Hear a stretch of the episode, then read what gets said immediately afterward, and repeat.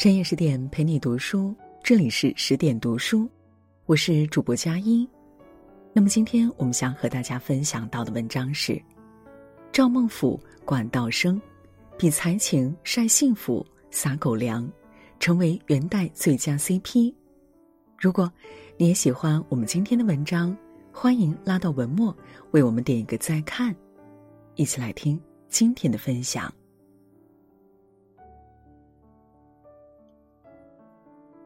理想的婚姻是怎样的呢？或许每个人心中都有一个不同的答案。各个时代的模范夫妻以文坛佳话的形式流传下来，让我们看到了理想婚姻的模样。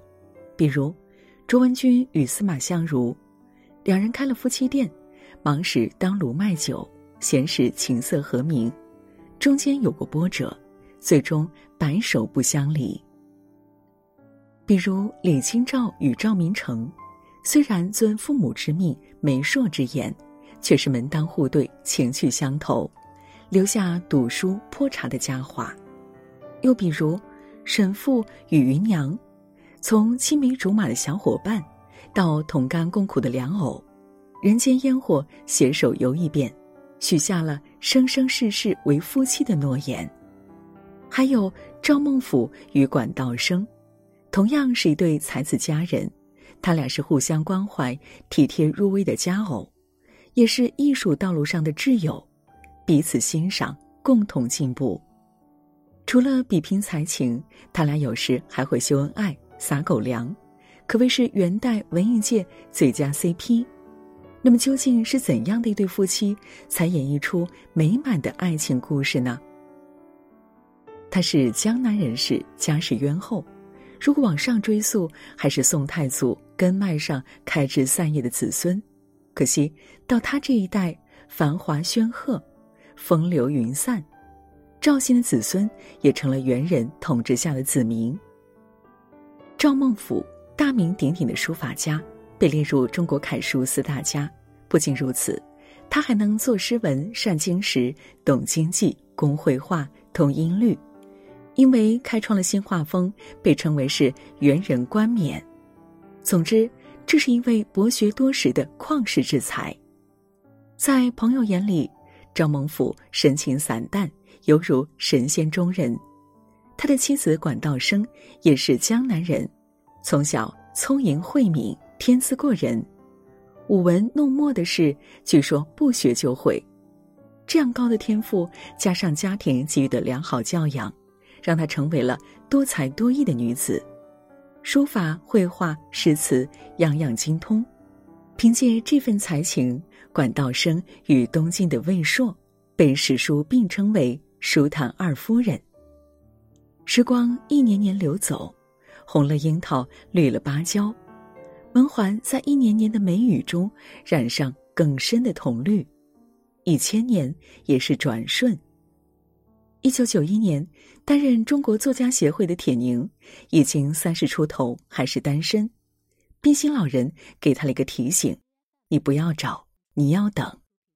如果只为搭伙过日子，这样的人选想找不难；倘若想与心仪的人共度余生，不苟且，不妥协，就要耐心的等待姻缘的到来。同样的，也许正是因为太优秀。也许不愿迁就，眼看着已经奔三，管道生依然待字闺中。搁在古代，这算得上是一枚剩女。庆幸的是，她等来了意中人赵孟俯。嫁给他的那一年，他已经二十七岁。只要是对的那个人，晚一点又有什么关系呢？婚姻是一个长期对话的过程，有共同的追求。更容易有交流的话题。赵孟俯与管道生品诗作词，临摹古帖，欣赏宋代的山水画。生活除了柴米油盐，也不乏阳春白雪。鉴赏金石文物时，他俩聊起了李清照与赵明诚这对文坛佳偶，追想两人赌书泼茶的佳话，关照自己的婚姻，不觉相视一笑。默念于心。管道生执笔写字时，赵孟俯站在一旁静静的看着。有时他颔首微笑，需要改进的地方，他也会指出。管道生喜欢画竹，笔锋如燕，不拘一格。他在一幅修竹图上写道：“墨竹，君子之所爱也。于虽在女流，妾甚好学，未有师承，难穷三昧。乃是无松雪，始于秋。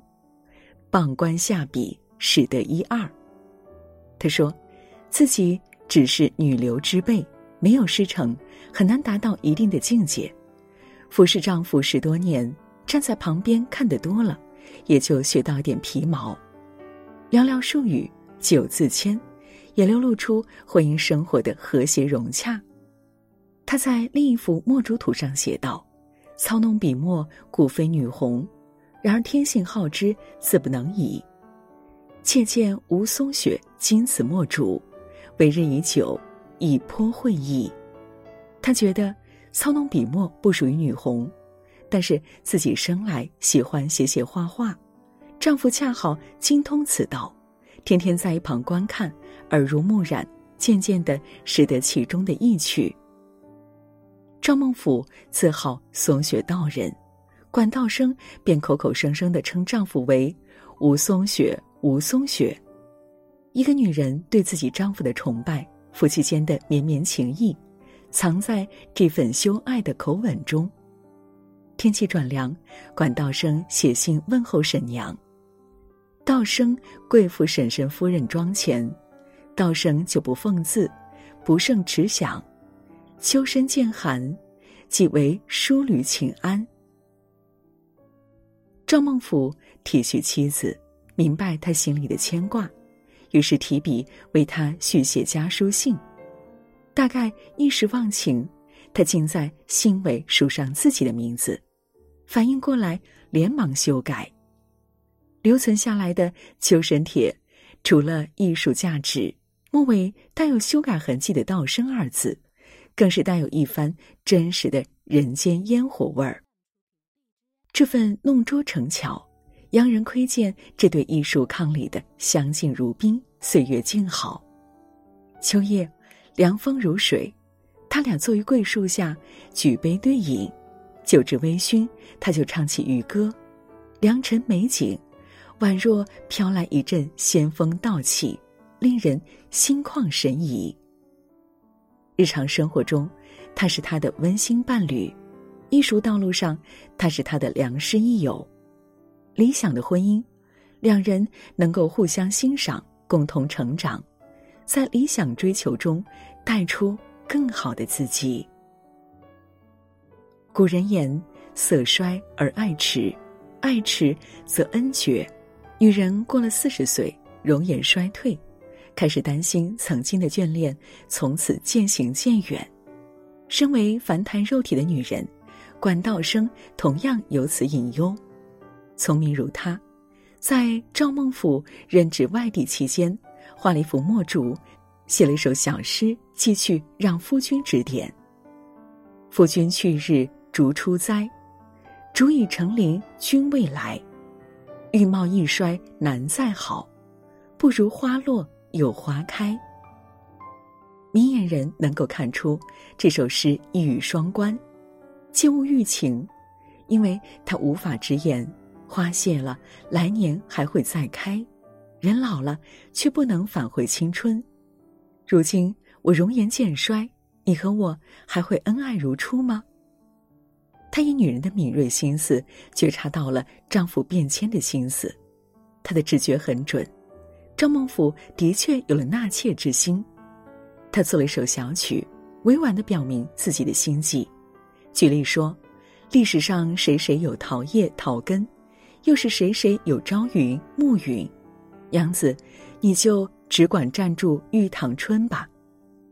听闻此言，管道生没有自顾自的哭闹，也没有听之任之的随他去，而是写了一首《我侬词》：尔侬我侬，特煞情多，情多处热似火。把一块泥捻一个耳，塑一个我，将咱两个一起打破，用水调和。再捻一个耳，再塑一个我。我泥中有耳，耳泥中有我，我与尔生同一个亲，死同一个果。他没有质问，也没有哀求，而是用真挚又淳朴、神情又天真的文字，表明自己的态度和意愿。他俩到底是情深意切的爱侣，也是琴瑟和鸣的知己。关于诗词歌赋、琴棋书画的种种意趣，恐怕这辈子都来不及同时同赏。但愿下辈子依然在一起。如此妙人，怎能辜负？据说赵孟俯读到这首词，心有所感，再也没有提过纳妾之事。让人联想到与之相似的故事：腾达后的司马相如想纳妾，卓文君写了一首《白头吟》，表达自己愿得一人心，白首不相离的意愿。不卑不亢，情深意笃。司马相如读完这首诗，五味杂陈，往日相伴的好时光从心底奔涌而来，也因此回心转意。相同作用的诗词，卓文君更显刚烈，管道生更具痴情。他俩用各自的智慧化解了婚姻的危机。婚姻中，聪明的女人都明白，如果一人想离开，那就放手。给他自由，他若回来，就永远属于你；他若不回，说明从不属于你。倘若他是不懂珍惜的过客，不如好聚好散，一别两宽。后来，赵孟俯做了元代朝廷的官员，深得忽必烈的赏识，最终做到了翰林学士。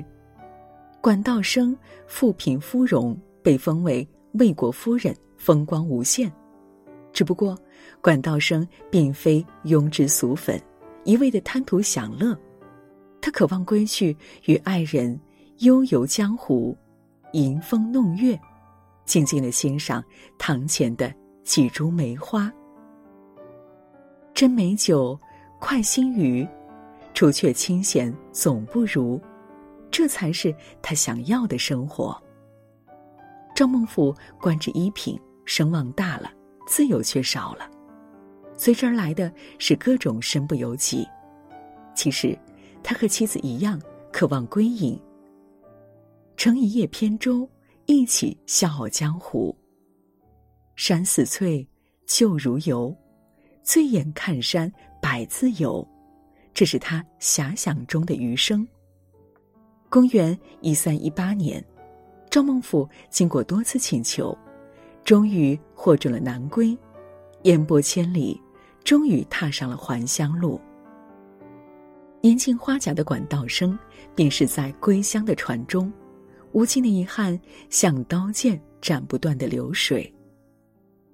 赵孟俯觉得自己一下子失去了左膀右臂，心中那份痛楚，岂止是失去左膀右臂？追忆三十年的婚姻生活，赵孟俯觉得。就像大梦一场，他不明白自己和妻子具有何种缘分，今生才能做三十年的夫妻。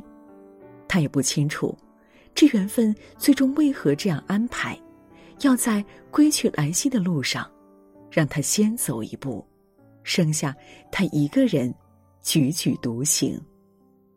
赵孟俯为妻子撰写墓志铭，有才略，聪明过人。以能书为此章，作墨竹，笔意清绝。夫人天资开朗，德言容功，迷不备。汉墨此章，不学而能。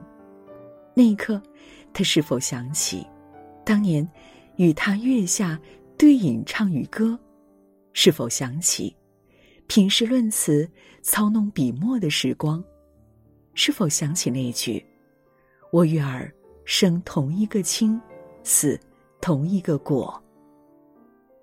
明天和意外，永远不知道哪一个先到来，这是亘古不变的人生定律。喜欢的人，趁早去爱惜；喜欢的生活，趁早去体验。在转瞬即逝的旅途中，没有谁的人生不留一丁点儿遗憾。像赵孟俯与管道生这样。遇上对的人，相爱过，珍惜过，共度一段好时光，不离不弃，生死相依，这一生便无悔。